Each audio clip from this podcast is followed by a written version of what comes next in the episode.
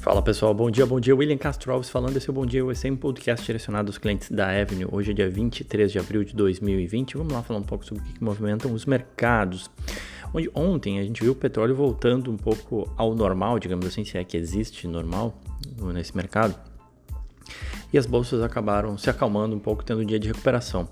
A votação aquela do novo pacote de socorro à economia americana ela ficou para hoje e tudo indica que vai ser aprovado. Na Europa, a gente teve o Banco Central Europeu flexibilizando regras aí para aceitar títulos sem grau de investimento como colateral de empréstimos. Né? O que, que isso quer dizer? É uma medida que dá liquidez ao sistema. Ou seja, o Banco Central Europeu ele vai aceitar títulos que não estejam, é, já está se antecipando a uma possível redução nos ratings de diversas empresas, diversos títulos de dívida que funcionam aí, acabam funcionando como um colateral, uma garantia de empréstimos junto com, com esse Banco Central, né, com o Banco Central Europeu. Enfim, ontem a gente então viu aí a, o S&P subindo 2,3%, o Dow Jones subindo 2% e o Nasdaq 2,8% num dia positivo para as bolsas americanas. Os setores todos eles em, em alto destaque para tecnologia, com o XLK subindo 3,9%, puxado pelo subsetor, né, o subsegmento aí de semicondutores. O ticker do, do ETF de semicondutores é o SOXX, é, é um deles, enfim, subiu aí 6% ontem, tá? Setor de energia também foi bem, 3.6 de alta, XLE, com uma alta nos preços do petróleo. E do lado das altas mais modestas, a gente teve o consumo não discricionário, é o XLP, com alta de 1%. É, a indústria subindo 1,1 e o financeiro subindo 1,1 também. É, e aí vamos falar um pouco do petróleo, que continua sendo o ator principal no, no, arranjo macroeconômico, enfim, do mercado.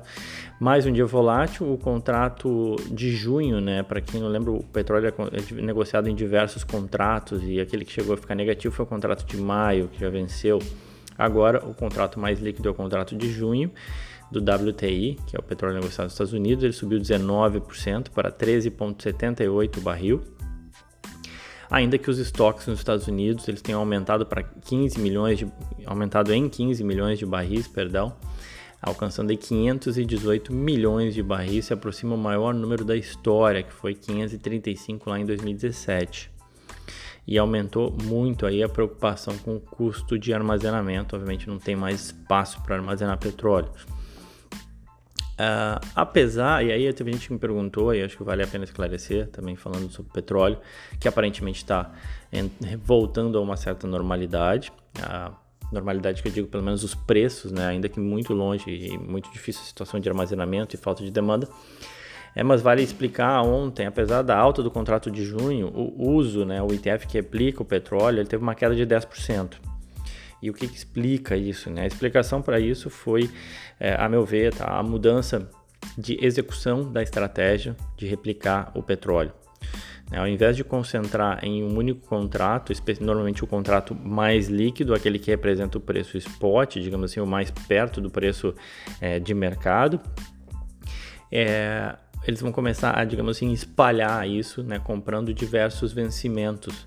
Isso para quê? Para não ficar exposto ao risco de um único vencimento, não acontecer aquilo que aconteceu no contrato, por exemplo, de maio, né, que chegou a ficar negativo, não foi o caso do uso, mas é, que poderia acontecer caso ele fique sempre, totalmente exposto a um único contrato. É, então, com isso, uma forma de pro se proteger em relação a essas turbulências que estão acontecendo no mercado de, de óleo, de petróleo, eles vão espalhar, né, espaçar as compras em diversos uhum. futuros. É, uh, fora isso, obviamente que muitos investidores eles eh, venderam o ativo, né, assustados aí com o momento que o petróleo passa, com o fato do ativo ter inclusive ter parado de negociar alguns momentos é, não ontem, mas anteontem. Enfim, então tudo isso ajuda a explicar um pouco essa queda descorrelacionada ao preço de petróleo e do uso. A tendência é que volte ao normal, mas não que, não que replique totalmente 100% o movimento do petróleo, porque como eu falei, agora ele tá, estaria mais passado em diferentes contratos, né? Então não necessariamente o contrato esse que subiu, que foi o, o mais líquido, o de junho, conforme eu comentei aqui com vocês. Bom, seguindo. O dólar voltou a bater novos recordes, o dólar subiu 1,89, encerrou cotado a quase 5,41 praticamente. Na máxima, a moeda americana tocou é o 5,41, fechou no 5,40,9, tá? Mas enfim, novo recorde intradiário. Valorização essa impulsionada aí pela expectativa de que o Brasil volte a cortar juros, além obviamente da própria precificação, né? O dia anterior tinha sido feriado no Brasil na terça-feira e a maioria dos ativos de risco eles se desvalorizaram e isso acabou sendo colocado na conta ontem no preço do dólar. Uh, seguindo hoje o corona, falando sobre corona, chegamos aí a 2,6 milhões de casos confirmados e 183 mil mortes, mas graças a Deus esse negócio está passando. Uh, a gente teve um aumento aí de 5,7 no número de novos casos ontem. É, mas isso já é uma, é, isso, é uma desaceleração. Os Estados Unidos seguiram apresentando desaceleração e a gente viu, inclusive, governadores da Geórgia, Carolina do Sul e Tennessee anunciando planos de reabertura gradual da economia já a partir dessa sexta-feira. Então, seja, ao que tudo indica, o corona começa assim passar aí aquelas previsões ou até as profecias mais dantescas, né, ou mais pesadas a respeito do corona é, não, não é, se executando. E que bom que isso né, não aconteceu. Obviamente que ainda é cedo para falar, não dá para comemorar, enfim. É, a gente sabe que teve algumas ondas de novos casos em alguns lugares, enfim, mas os números do corona têm melhorado diariamente. As bolsas, elas estão hoje em um território mais misto, diria assim, né? Ou seja, sem uma tendência muito definida na Ásia. Uh, queda na China de 0,2 e na em Singapura, mas alta no Japão de 1,5. Os PMIs europeus eles tiveram quedas maiores do que o previsto em abril, isso quer dizer, ou seja, que a atividade econômica da Europa desacelerou, desacelerou perdão, ainda mais do que estava sendo esperado. E as bolsas na Europa também com tons mistos, aí com Reino Unido e Alemanha em queda e alta nas demais praças. Os futuros americanos apontam leve queda e o petróleo tem o segundo dia de alta, oscilando aí perto dos 15 dólares o barril. Bom, avançando, né? A gente tem diversas empresas divulgando seus números, são 24 hoje das, do S&P. É, a semana ao todo são 85, né, das 500 empresas do S&P. É, eu uso como fonte de informação o investing.com e, e, o site da Nasdaq, que também tem um calendário bom. Mas teve um ouvinte atento aí que me corrigiu a respeito do resultado da Tesla, né, que eu disse que seria é, ontem e na verdade vai ser somente no dia 29 de abril. Obrigado até inclusive esse nosso ouvinte. É, então fica aqui o disclosure, né, que o Invest ele pode também me trair aí de vez em quando. Eu uso ele porque ele compila os dados de uma forma muito fácil de olhar, né, e é difícil a gente olhar empresa por empresa, né. É, mas enfim, quem quiser acompanhar, tem no, na, a NASA que também tem um calendário de resultados que é bom. Uh, ontem a gente teve algumas empresas que eu vou comentar aqui, começando pela AT&T. Ah, perdão. Hoje, na verdade, né? Só para antes da gente começar das empresas que divulgaram o resultado ontem. Hoje a gente tem a Intel, gigante, a quarta maior empresa de tecnologia aí nos Estados Unidos. A gente tem o Baidu, que é o Google chinês. A gente tem chocolates Hershey's. A gente tem a Capital One Financial, que está sempre enchendo a minha caixa de, de, de e-mails aqui, oferecendo cartão de crédito aqui no, uh, nos, uh, nos Estados Unidos, caixa de correio, eu diria. É, a gente tem também a Eli Lilly, que é a gigante farmacêutica de mais 100 bilhões de dólares, tá? Então tem algumas empresas interessantes aí divulgando seus números. Ontem foi a vez da AT&T, as ações caíram cerca de 1,5%, acumulando 24% de queda no ano. A empresa reportou receitas em queda de 4,5% e um lucro de 2% menor, de 84 centavos por ação. É, ela divulgou um crescimento, AT&T, né, o código dela é só a letra T, divulgou um crescimento em seus negócios de wireless, provedor de internet, né? maior venda de pacotes mais pesados de internet, ou seja, com maior velocidade e uso total de dados. Aumentou também a demanda por internet fibra ótica, que cresceu 34%. É, além disso, os analistas estimavam que eles iriam perder subscribers de internet, o que não aconteceu, eles ganharam 27 mil novos. É, só que tudo isso foi parcialmente compensado por quedas na receita de áreas como a Warner Media ou a TV a cabo, e em especial pelo cancelamento de diversos eventos esportivos, né, que afeta pela questão do pay-per-view. Então isso acabou afetando mais fortemente a AT&T e acabou que no cômputo total as receitas caíram 4,5%, o lucro caiu 2%. A empresa também retirou o guidance, né, a expectativa deles uh, para o ano em, em, função da dificuldade de prever qualquer coisa mesmo. A empresa negocia 15 vezes lucro, é, 1,2 vezes valor de patrimônio, com um retorno sobre patrimônio líquido de 7,5% e um dividendo elevado aí de mais de 6%. Bom, na ponta negativa a gente teve L Brands, a LB, né? A L, o código dela é LB. As ações da L Brands, ela é dona da Victoria's Secret e da Bath Body, caíram 20% ontem, acumulando 45% de queda no ano. O que, que aconteceu, né? É, as negociações das ações chegaram até a ser interrompidas pela volatilidade. A Bloomberg informou que a empresa de private equity, Sycamore, ela encerraria um acordo para comprar a Victoria's Secret eles haviam finalizado um acordo no final de fevereiro, tá? Antes do lockdown.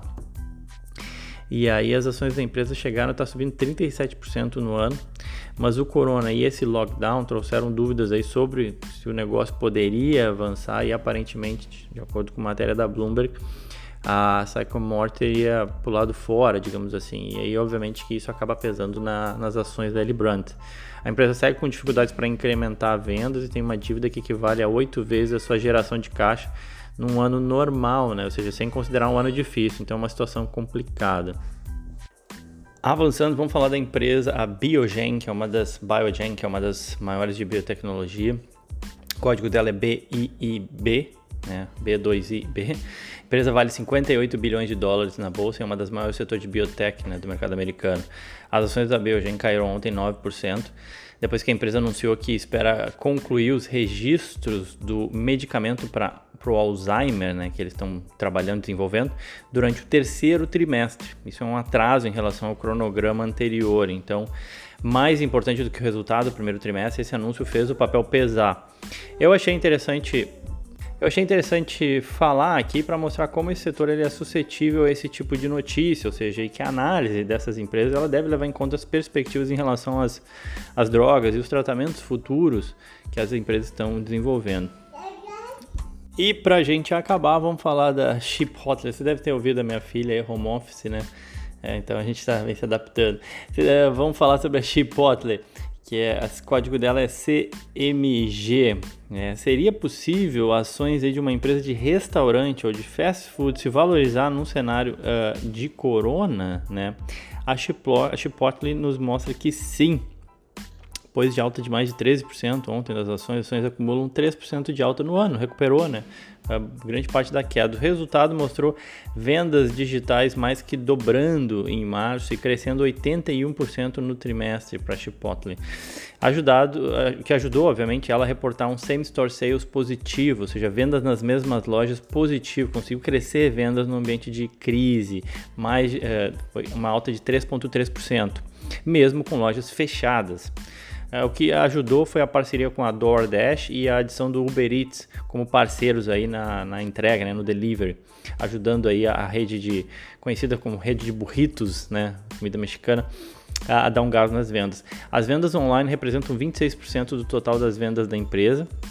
O lucro por ação foi de 3,08 dólares. A ação ela é cotada a 890 dólares, mas eu lembro que na Avenue não tem mínimo, você consegue comprar o valor que você quiser de qualquer ação.